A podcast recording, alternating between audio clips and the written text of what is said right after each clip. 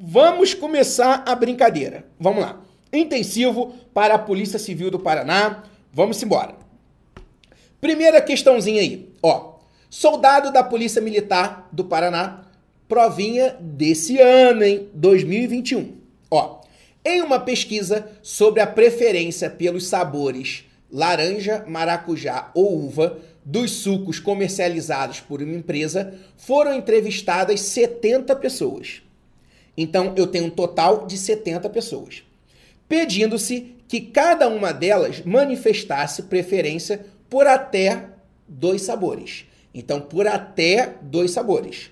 Então, repara, ele disse ali preferência entre laranja, maracujá ou uva. Três. Só que a preferência de até dois sabores. Sabe-se que cinco pessoas não quiseram participar da pesquisa. 19 escolheram apenas o sabor laranja. 12 apenas o sabor maracujá. 16 apenas o sabor uva. E 7 os sabores de maracujá e laranja. Dos entrevistados, quantos escolheram exatamente dois sabores, sendo um deles de uva? Então aqui a gente pode representar isso através de conjunto. Assim, ó. Vem comigo. Eu tenho um grupo que escolheu laranja. Um outro grupo que escolheu maracujá. E um outro grupo que escolheu é, cadê? Uva. Laranja, maracujá e uva. O total é igual a 70. Então eu posso fazer um retângulo aqui. Dizer que aqui dentro eu tenho um total de 70. Tá bom? Desses 70, ele disse que 5 não quiseram participar. Então 5 está aqui fora. O cara não participou. Ou seja, ele não disse que gostava nem de laranja, nem maracujá, nem uva. Ele não participou. Tá bom? Beleza. É... Aí ele diz também o seguinte: 19 escolheram apenas laranja. Então 19 está aqui. Apenas laranja. 12 apenas maracujá. Então 12 está aqui. Está dentro do conjunto do maracujá e fora dos outros conjuntos.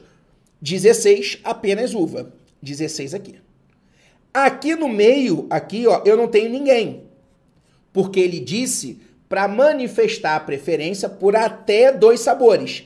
Aqui no meio seriam pessoas que manifestaram interesse, né? É, preferência pelos três. E isso não tem. É até dois sabores. E aí depois ele diz o seguinte: sete maracujá e laranja. Maracujá e laranja, sete. Tá bom? Só um detalhe: se aqui tivesse, por exemplo, um, aqui teria que ficar seis. Porque seis mais um ia dar esse sete. Tá bom? Eu só coloquei o sete aqui porque aqui no meio não tem ninguém. Tá bom? Cuidado com isso na hora da sua prova. Beleza? Show. Aí agora, o que, que vai acontecer? Eu vou pegar e vou olhar essa região daqui, mais essa região, vou botar aqui X e aqui Y, tanto essa quanto essa são pessoas que manifestaram o X. Ele manifestou interesse em uva e laranja. O Y, uva e maracujá. E ele quer exatamente isso. Quem escolheu dois sabores, sendo um deles uva. Então ele quer o X mais o Y. É isso que ele quer. Porque o X manifestou interesse em uva e laranja. O Y, uva e maracujá. E ele quer justamente isso. Uva mais alguém. Tá bom? Então vamos lá. Quantos eu já tenho aqui? 19 mais 7 mais 12 mais esse 5 aqui fora. Vamos ver quanto eu já tenho aqui? Opa, ainda tem um 16 aqui, né? Mais o 16. Quanto eu tenho aqui? Vamos somar. 19 com 7, 26. 26 com 18, ou com 12, 26 com 12, 38. 38 com 5, 43. 43 com 16 dá 59. Só que o meu total é 70. Se eu tenho um total de 70 e eu já estou vendo 59, está faltando 11. Esses 11 que estão faltando vão estar justamente nessas duas regiões juntas. Eu não sei quanto é o x e o y, mas eu sei que os dois juntos têm que somar essa quantidade que está faltando, que é igual a 11. Por isso, o nosso gabarito é a letra B de bola, 11. Tudo bem? Então, é assim que a gente faz essa questãozinha sobre conjunto. Então, recapitulando aqui, esse 19 é a galera que tem interesse só em laranja. Esse 12, quem tem interesse só em maracujá. Esse 16, quem tem interesse só em uva. Esse 7 tem interesse só em laranja e maracujá. Esse X aqui tem interesse só em uva e laranja. E esse Y, interesse só em uva e maracujá. Tá bom? E aqui no meio, onde não tem ninguém, tem interesse nos três. Vamos lá. Olha essa aqui agora. Caiu no ano passado, tá? 2020. Na tabela abaixo, os números primos representam que percentual do total de números listados? Ele quer os números primos. Vamos lembrar? O que é um número primo? O número primo é aquele que é divisível só por um e ele mesmo. Então, ó, divisível apenas por um e ele mesmo. Dessas listagens aí que você está vendo, quantos são números primos? Quais são os números primos? 1 é número primo? Não. 1 não é número primo. Porque para ser número primo, tem que ser divisível por dois números. O 1 e ele mesmo. E o 1 é divisível só por ele mesmo. Então, tem que ser 2. 1 e ele mesmo. Então, o 1 não é primo, tá? Um detalhe, o 2 é um único número par que é primo. Porque quem são os, di os divisores de 2? Quem são os números que a gente consegue dividir o 2? O 1 e o próprio 2. Agora, nenhum outro número par pode ser primo, além do 2. Porque se for um número par, automaticamente vai ser divisível por 1, por ele mesmo e também pelo 2, porque todo número par dá para dividir por 2. Por isso que um número par não pode ser primo, com exceção do 2, tá bom? Beleza, o 11, ele é primo? Sim, o 11 ele é primo. O 21 é primo? Não, porque é divisível por 3, por 7, então ele não é primo. O 31 é primo? Sim, o 31 é primo. O 41 é primo? Sim, o 41 é primo. O 51 é primo? Não. 51 não é primo, porque 51 dá para dividir por 1, por ele mesmo, além disso, dá por 3. Dá por 17, porque ó, 17 vezes 3 dá 51. Então dá para dividir o 51 por 17, dá para dividir o 51 por 3, então o 51 não é primo. O 61 é primo? É sim. O 71, ele é primo? O 71 é primo? Sim, o 71 é primo. Não tem nenhum número que a gente consegue dividir o 71 que dá um resultado inteiro além do 1 e ele mesmo. O 81 não é primo. O 81 dá para dividir por 3, dá para dividir por 9, não é. Agora, a dúvida, o 91, ele é primo? Sim ou não? O 91 não dá para dividir por 2. Não dá para dividir por 3. Não dá para dividir por 5. Porque para ser divisível por 5, tem que terminar por 0 ou 5. Mas será que dá para dividir o 91 por 7? 9 por 7 vai dar 1, sobra 2. Desce 1. 21 por 7 dá 13. Então, o 91 dá para dividir por 7, dá para dividir por 13, então ele não é primo, tá? Então, quais são os números primos? O 11, o 31, o 41, o 61 e o 17. Então, dessa lista aí, eu tenho cinco números primos. Em um total de quantos que você está vendo? 1, 2, 3, 4, 5, 6, 7, 8, 9, 10. 5 de um total de 10. 5 para um total de 10, 5 é a metade de 10. Então, 5 representa 50%. Nosso gabarito, letra D de dado. Para você saber a porcentagem, essa aqui era fácil, né? Porque 5 era metade, metade é 50%. Agora, para você saber o percentual que um número representa sobre o total, você pega esse número e divide pelo total. Tá? Então, 5 dividido por 10 dá 0,5. E como é que você passa de decimal para porcentagem? Anda com a vírgula duas casas. Isso dá 50%. Tudo bem? Beleza. É, vamos supor, exemplo, esquece a questão um pouco agora. Esquece a questão. Vamos supor que uma prova ela tenha oito questões. E você acertou três. Qual o seu percentual de acerto? Eu acertei 3 de um total de um total de 8. Se eu acertei 3 de um total de 8, se eu pego 3 e divido por 8, isso vai dar 0,10. Aí isso aqui vai dar é, 3, dá 24. Para 30, sobra 6. Aí eu acrescento um zero. Isso aqui vai dar 7. 7 vezes 8, 56. Sobra 4. Eu boto mais um zero, vai dar 5. 0,375. Como é que eu passo de decimal para porcentagem? Ando com a vírgula duas casas.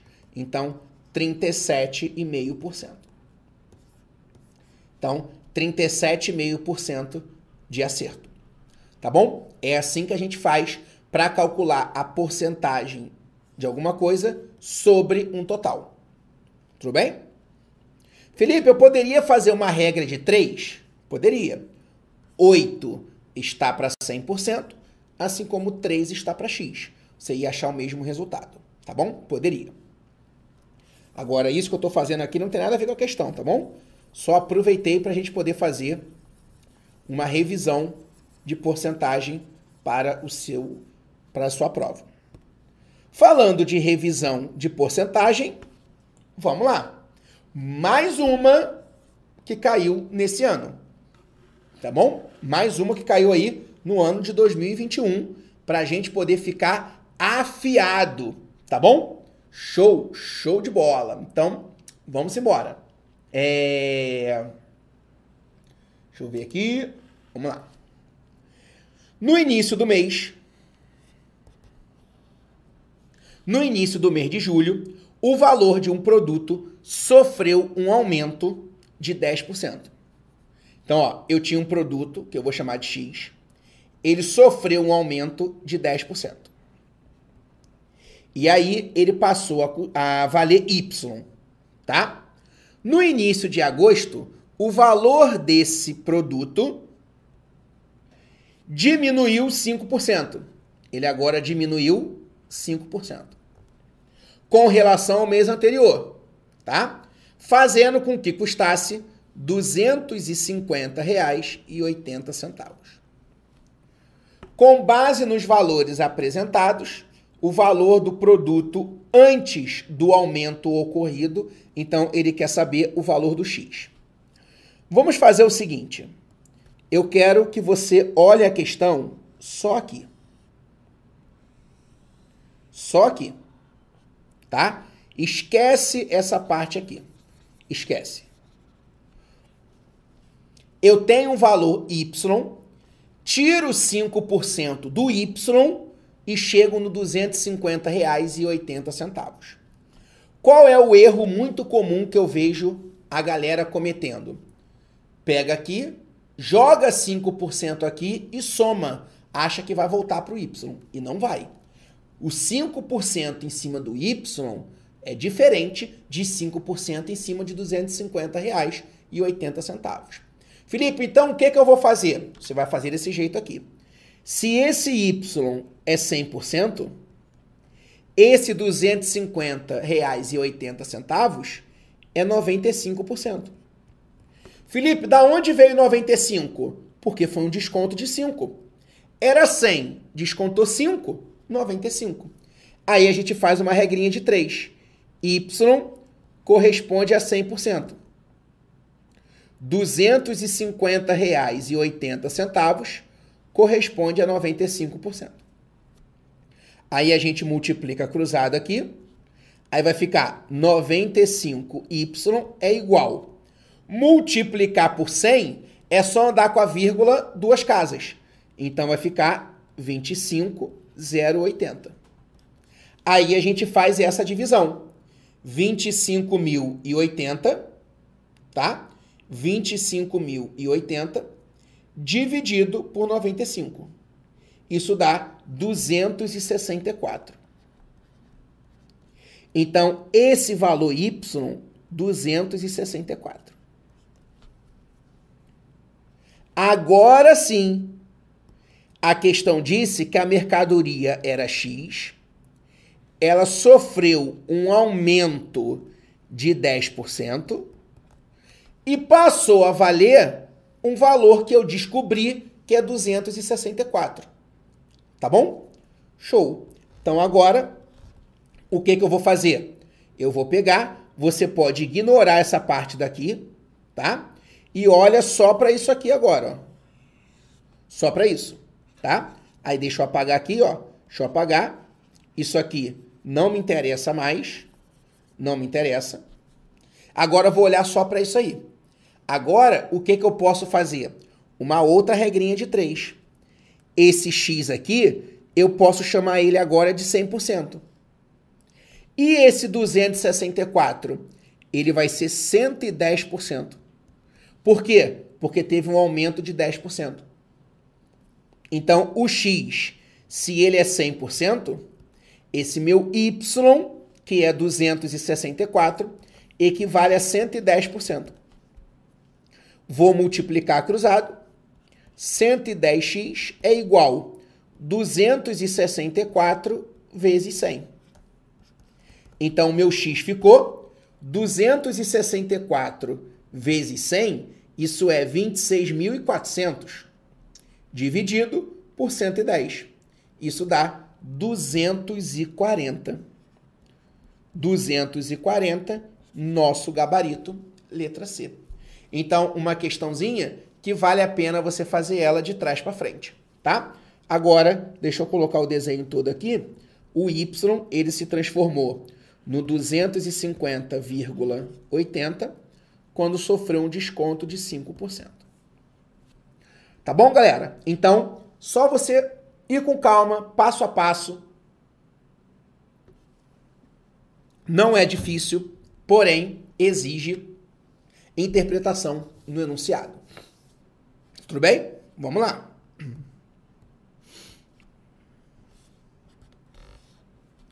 Uma indústria leva 60 dias para confeccionar 65 mil unidades. Então, devagar. 60 dias. Dias. 60. Para confeccionar 65 mil unidades. Unidades, 65 mil. Tá? De um determinado produto, utilizando 18 máquinas. Então, máquinas. 18 é, funcionando por 10 horas. Então, horas. 10. A pergunta dele é: qual fração que representa a quantidade de produtos que uma única máquina produz por uma hora? Então ele quer uma única máquina, uma única máquina produz por uma hora. Então, primeiro passo que você vai fazer, olha só, vamos pensar comigo aqui.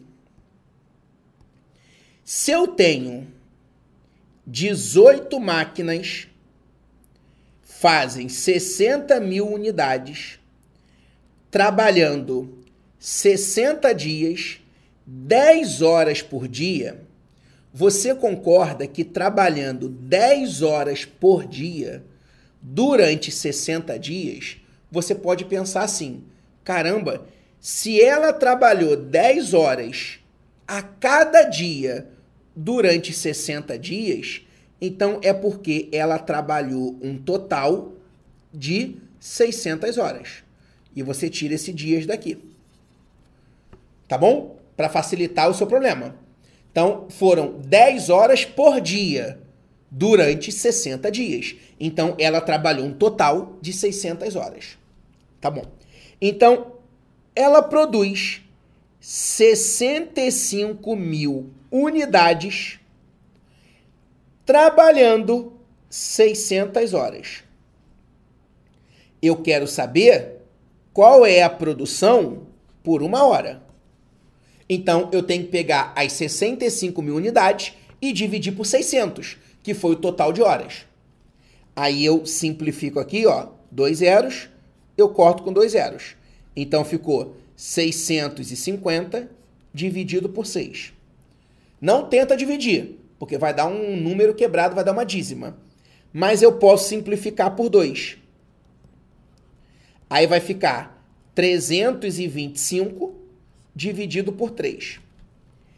Isso aqui é o que 18 máquinas, aqui ó, 18 máquinas produzem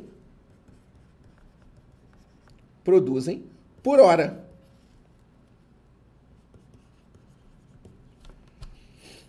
Isso 18 máquinas produzem por hora. Mas ele quer uma única máquina. Então, como eu tenho 18 máquinas, eu tenho que pegar esse 325 sobre 3 e dividir por 18. Para que eu possa descobrir qual a produção de uma máquina em uma hora.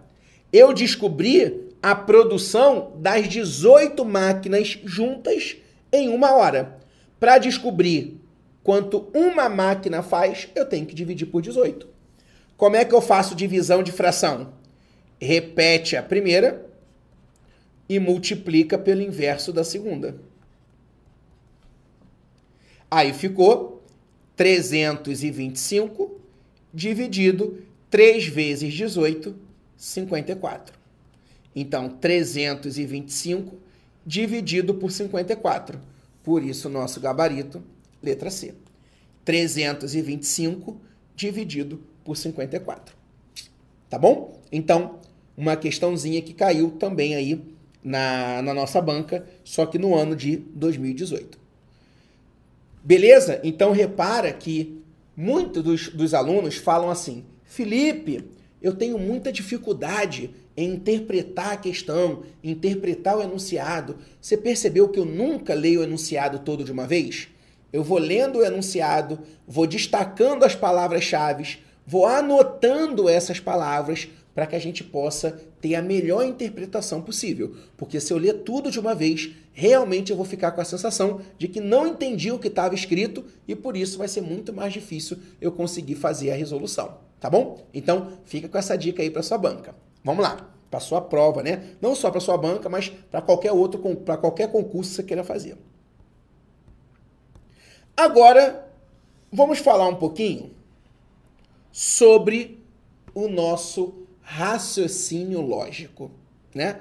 A gente sabe que na nossa prova, lá no nosso edital, nós, nós temos no edital e também vamos ter na nossa prova tanto a matemática quanto o raciocínio lógico, tá? Então, fizemos algumas questõezinhas de matemática, agora vamos ver algumas questõezinhas a respeito de raciocínio lógico. Então vem comigo aqui na tela. Vamos lá. Ó, nesta questão, V e F representam respectivamente verdadeiro e falso. Assinale a alternativa que apresenta valores lógicos para as proposições P1, P2, P3 e P4 nessa ordem para que esse resultado aqui seja falso, tá?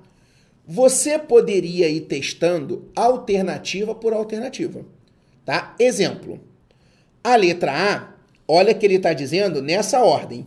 Então está dizendo que a primeira é verdadeira ou a segunda é falsa. Então, negação. A terceira é verdadeira e a quarta é falsa. Aí você usaria a tabela verdade e ia verificar se o resultado disso é falso ou não. Se for falso, achou o gabarito. Se não for, você testa a próxima. Então você pode ir testando as alternativas. Mas aí você vai perder tempo, tá bom? Sempre lembrando que, sempre lembrando que, e eu quero relembrar isso com vocês agora. Você tem que saber a tabela verdade. Se você não sabe a tabela verdade, com certeza você vai estar desperdiçando algumas questões na sua prova, tá bom? Então, vem comigo aqui. Tabela verdade. P, Q. Quais são as combinações? Ó, vou fazer o seguinte, deixa eu apagar. Vou colocar aqui do lado para a gente poder usar na nossa cola. VV, VF, FV, FF. O que, que eu sempre falo para vocês e dentro do nosso curso eu explico para você passo a passo aqui no Focus, eu explico passo a passo o porquê de cada verdadeiro, o porquê de cada falso, tá? Aqui nas nossas, nas nossas aulas ao vivo, nos nossos nos aqui no nosso canal. Eu passo para você também aulas aí, já, já tivemos uma aula específica de tabela verdade, onde eu, onde eu dei exemplo, fizemos muitos exercícios, tá bom? Então, só que a gente está em véspera de prova, então não tem tempo da gente ficar aqui é, explicando detalhadamente o motivo de cada V e cada F. O que você precisa nesse momento é decorar a tabela verdade, tá bom? Então vem comigo. O conectivo E, ele só é verdade quando todas são verdades. Caso contrário, dá falso. O conectivo ou, ele só é falso quando todas são falsas.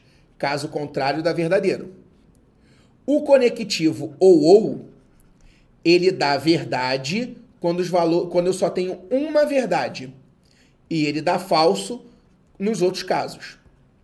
O conectivo se então é aquela brincadeira da Vera Fischer feliz. V com F, F. Caso contrário, verdadeiro. E o se somente se, ele diz que valores lógicos iguais, verdadeiro. Valores lógicos diferentes, falso. Você tem que decorar esse troço. Decorar. Não tem jeito. Tá bom?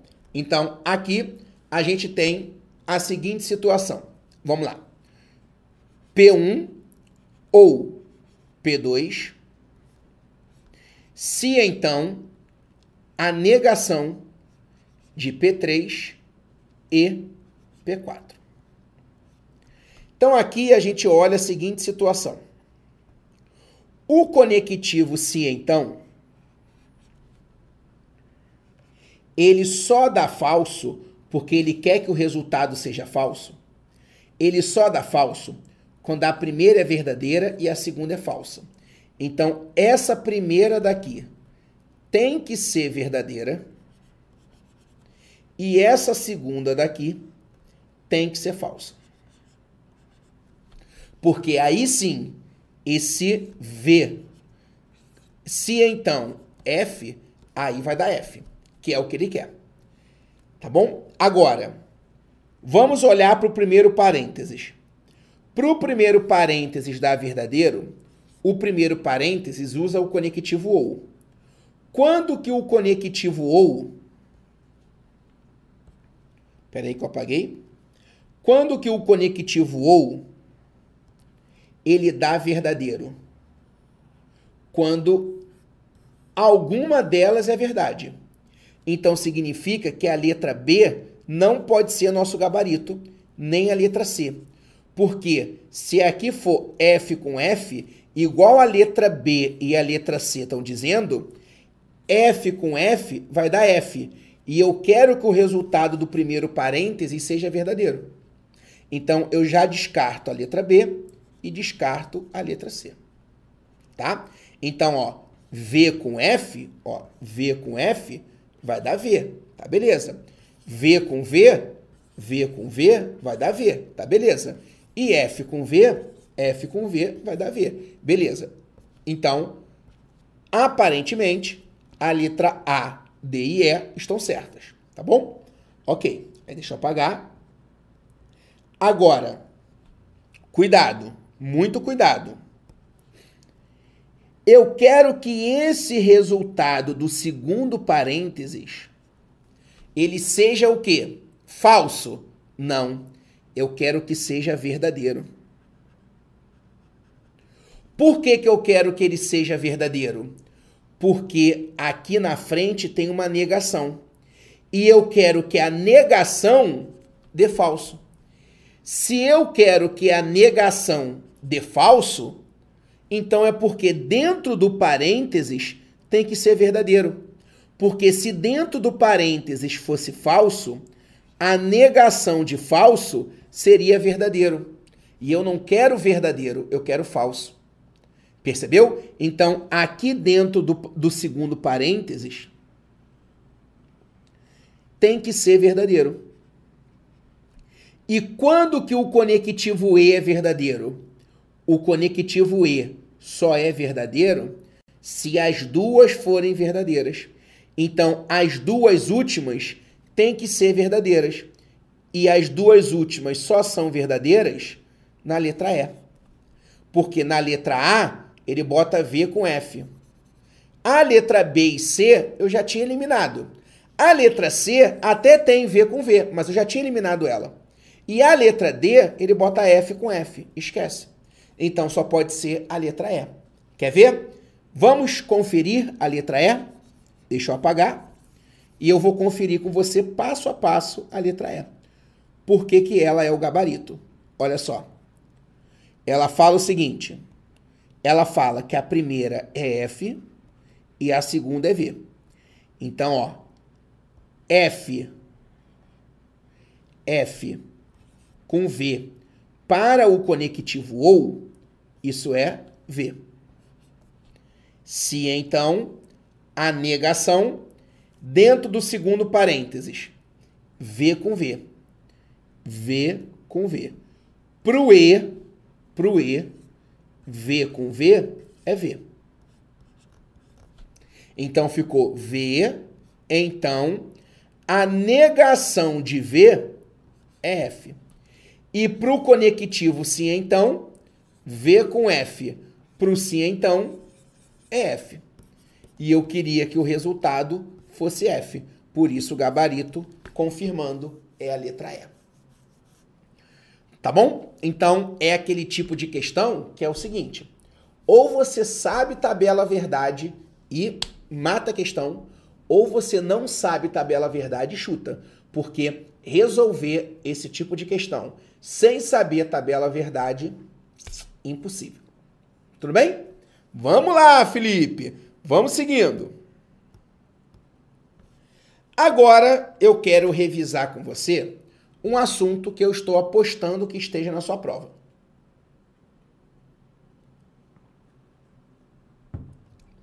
Que é a parte de negação lógica. Anota aí no seu material tem três negações que eu quero passar para você. Anota aí. Negações. Isso vai estar na sua prova, hein? Negações.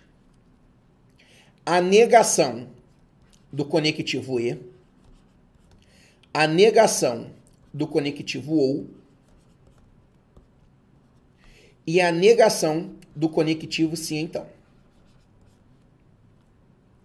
Como é que eu faço a negação desses três conectivos, que são os que mais aparecem em prova? A negação do E e a negação do OU são praticamente a mesma coisa. Você nega o primeiro, nega o segundo. Se for E, você bota OU. Se for OU, você bota E.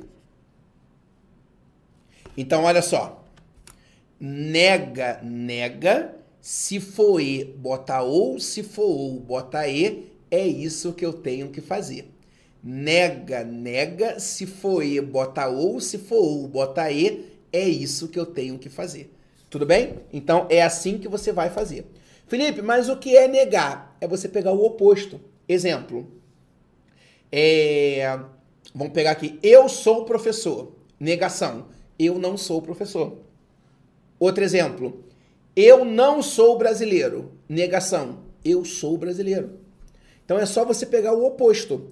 Via de regra, se a frase está na afirmativa, você leva para a negativa. Se ela está na negativa, você leva para a afirmativa. Tá bom? Então, o que, que é a primeira? É aquela parte que vem antes do conectivo. O que, que é a segunda? É a que vem depois do conectivo. Tá bom? Então, exemplo. Exemplo.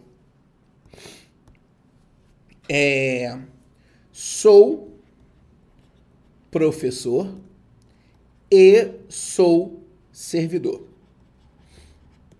Qual a negação disso? Não sou professor, ou porque o e se transforma em ou, ou não sou servidor. Agora, se fosse assim, é... deixa eu apagar aqui. Sou professor e e não sou rico. Sou professor e não sou rico. Qual a negação disso? Não sou professor ou sou rico. Repara, o afirmativo veio para negativo. O negativo veio para afirmativo. E o e eu coloco o ou. Se fosse ou, eu botava e. Vamos ver essa questão? Ó. Os 50 primeiros serão atendidos hoje e usou o conectivo e. Aí vem a segunda. Os demais devem retornar amanhã. Ele quer a negação, tá? Então vem comigo. Os 50 primeiros serão atendidos hoje. Você vai aplicar o nenê. A negação do e é o nenê. Nega, nega, tira o e, bota o ou. Então serão atendidos. Não serão atendidos. O e se transformou em ou. Devem retornar amanhã. Não devem retornar amanhã. Gabarito, letra A. Acabou. Tá bom? Então, nega, nega, ou seja, troca quem vem antes do E, troca quem vem depois do E, tira o E e bota o OU. Se fosse OU, botava E. Tá bom? Agora, vamos ver esse último aqui. Esse último é a negação do sim então. Os dois primeiros você viu que é o bizu do nenê. Nega, nega, tira o E, bota o OU, se for OU, bota E. O sim então é o bizu do mané. Mantém e nega. Mantém e nega. A primeira você só mantém. Você não troca ela. Você só vai negar a segunda. E o sim então se transforma em E. Felipe, o ou ele se transforma em E e o sim então também? Sim. A diferença é que no ou você nega as duas. No sim então, você só nega a segunda. A primeira você mantém. Aqui é o macete do mané. Mantém e nega, mantém e nega, mantém e nega. Me dá um exemplo, Felipe? Claro que eu te dou. Olha só. Se, se, sou. Tá assim, ó. Se estudo, então passo. Qual a negação disso? Olha a regra. Mané, mantém. Mantém tudo que está entre o si e o então. Você mantém. E você nega quem está depois do então. Mantém e nega. Então vai ficar estudo.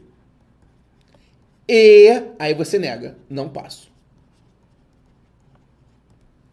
Estudo e não passo. Estudo e não passo. A primeira você mantém. Se está na afirmativa, continua na afirmativa. Se estivesse na negativa, continuaria na negativa. Porque a primeira você mantém. Você só nega a segunda. Tá bom? Fechado. Vamos ver a próxima. Qual das proposições abaixo é logicamente equivalente à proposição tal, tal, tal, tal, tal? Agora, ele não pediu a negação, ele pediu a equivalência. Tá bom? E eu quero te dar agora duas equivalências. Eu te dei três negações. Vou te dar três equivalências também. Que na verdade acabam sendo duas, tá? Mas vou falar das três aqui, você vai entender porque são três, mas na verdade acabam sendo duas. O se então ele é equivalente, esses três pontinhos é o símbolo de equivalência, tá? Ele é equivalente ao inverte nega-nega. Felipe, mas não é o mané? Você disse aqui, ó, do mané. O mané é a negação, tá? Agora, eu estou falando de uma equivalência. O se, então, ele é equivalente ao inverte nega-nega. Deixa eu te dar um exemplo. Ó, se se é, faço dieta, então emagreço. Aí a banca vem e fala o seguinte: se faço dieta, então emagreço. Isso é equivalente a dizer que se não faço dieta, então não emagreço. P. Tu marcar isso, tu vai errar. Por quê? Porque não é só você negar as duas, você tem que inverter. Então, ó, essa segunda vem para frente. Então a segunda vem para frente. E a primeira vai para trás. Então, ó, se aí aqui o emagreço vem para frente. Se não emagreço, então aí aquela primeira vem para frente. Não faço dieta.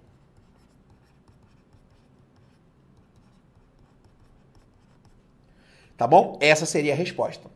Vamos ver se tem essa equivalência aí? Ó, se precisamos ser fortes, então precisamos ser fortes é a primeira. A primeira é sempre o que vem entre o se e o então. E a segunda é o que vem depois do então. Então, vamos nos preparar melhor. Aí vamos lá. Ó. Essa segunda vem para frente negando. Então, se não vamos nos preparar melhor. Então, ó, veio para frente negando. A segunda foi lá para trás negando. Precisamos ser fortes, vai lá para trás. Não precisamos ser fortes. Gabarito, letra C. Inverte, nega, nega. Quem está atrás vem para frente negando quem está na frente vai para trás negando. O sim então continua sim então. Beleza? Show. Eu quero te dar uma outra equivalência. Eu quero te dar uma outra equivalência. Qual é a outra equivalência? Ela diz o seguinte: o conectivo sim então, ele é equivalente a neuma. O que, que é neuma? Nega a primeira ou mantém a segunda. É a neuma. Aqui em cima era o inverte, nega, nega. INN, inverte, nega, nega. Aqui é neuma, nega ou mantém. Aqui você não inverte a ordem, tá bom? Você, a primeira continua como primeira, você só vai negar e a segunda você só mantém. O se então vira o. É a neuma. Ok? Ah, Felipe, tem que decorar essas coisas, Felipe. Tem que decorar. Felipe, então, essa essa questão, ela teria uma outra resposta possível? Teria. O se então, ele pode se transformar um ou. Então, qual seria uma outra resposta possível? Seria essa aqui, ó. Precisamos ser fortes. É a primeira, você vai negar. Então, ó, não precisamos ser fortes. Ou aí a segunda você vai manter. Vamos nos preparar melhor. Ou vamos nos preparar melhor.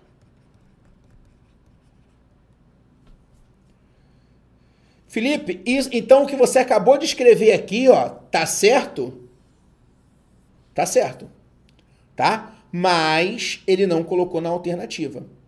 Ele pode colocar o que ele colocou na C e uma outra alternativa escrevendo isso aqui? Não, porque aí a questão vai ser anulada. Ele vai escolher uma das duas para colocar. Ou ele vai colocar a letra C, ou ele vai colocar o que eu acabei de escrever. Uma das duas ele vai escolher, tá bom? Ok. Uma terceira equivalência aqui, que acaba não sendo uma terceira equivalência, porque ela é a mesma coisa que essa segunda, o que, que a segunda diz? Que o se então eu posso reescrever através do ou. Da mesma forma que o ou, eu posso reescrever através do se então. Então, o se então eu posso colocar ou, o ou eu posso botar se então sempre lembrando de negar a primeira e manter a segunda. Tá bom? Então, se ele me dá se então, uma possibilidade é botar o ou. Se ele me dá o ou, a possibilidade é botar o se então. Então acaba sendo a mesma coisa. Então essas duas aqui, ó, acaba sendo a Nilma. Você nega ou mantém. O se então você bota ou, se for ou você bota sim então.